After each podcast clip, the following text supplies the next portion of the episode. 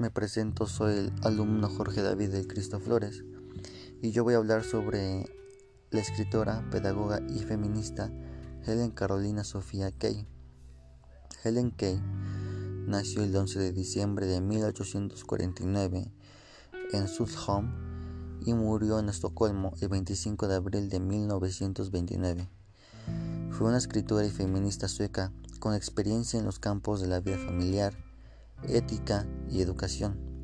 Una de sus obras fundamentales fue Amor y Matrimonio, en la que defendía la idea de que las mujeres podían lograr su máximo desarrollo como seres humanos con la maternidad, pero al mismo tiempo destacaba la necesidad de la protección del Estado económica y políticamente, ya que la dependencia económica de los años de crianza eran la causa de la subordinación femenina. Nacida en la mansión de su familia, en Sudholm, Suecia, se mostró pronto a favor del sufragio femenino y de un enfoque centralizado a la maternidad.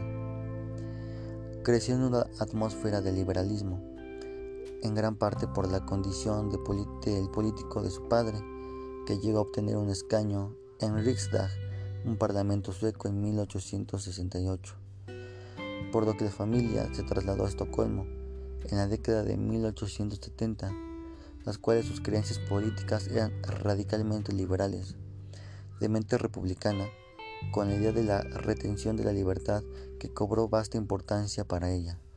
Avanzada la década de 1880, su pensamiento se hizo más radical aún, afectando en un principio sus creencias religiosas y más tarde su visión de la sociedad en un general. Esto fue el resultado de una amplia lectura en las postrimerías de la década de 1880 y particularmente en la de 1890.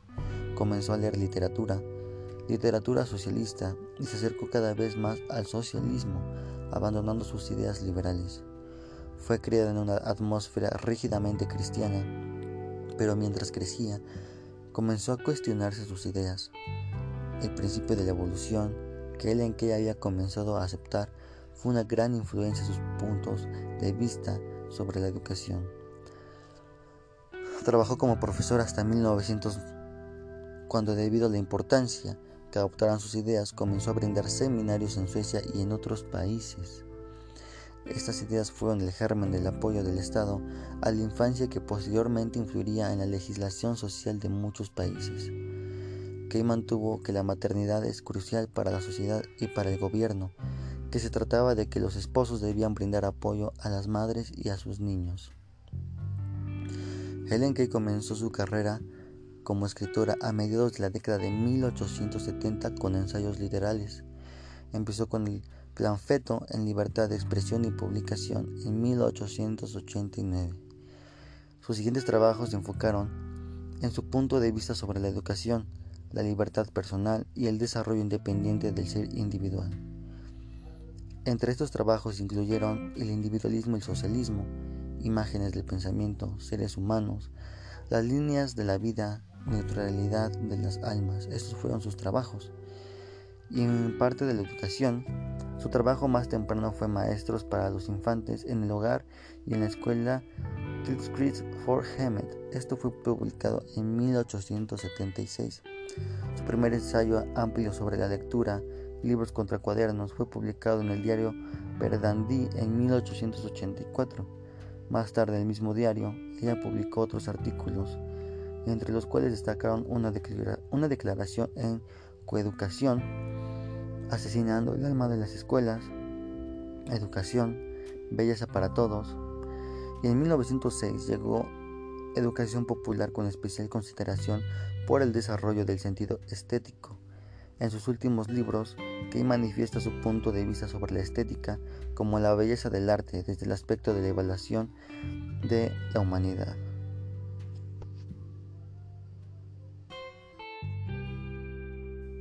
Más aparte de eso, ella fue defensora del sufragio femenino.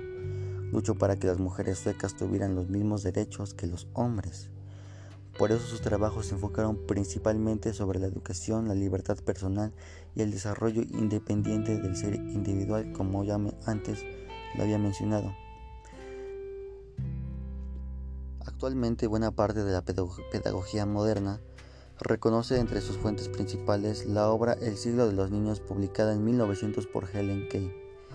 Ideas tales como buscar la personalidad del niño, reconocer, reconocerle un ámbito de libertad para aprender, despenalizar el error, incorporar a los padres en la labor educativa, implicar al Estado en la enseñanza, crear escuelas mixtas, suprimir el castigo y otras líneas semejantes. No parecen hoy muy normales y están incorporadas en multitud de sistemas educativos, así como en los programas de la UNESCO y de otras instituciones vinculadas a la infancia. Muchos de los tratados doctrinales en que se basan suelen citar la obra de Kay como punto de arranque. A los niños de su época se les consideraba como adultos en pequeño, incluso en el vestir. Las doctrinas anteriores se despreocupaban de los menores, entendiendo que había un determinismo religioso. Esto fue por el pecado original y el castigo por las culpas de los padres, o incluso genético. Esto se debía por los estudios sobre la familia, sobre la evolución, la fisionomía y otros. Helen Kay no quiso seguir estas vías y buscó una propia, no exenta sin embargo de referentes de referentes de Russell o Goethe.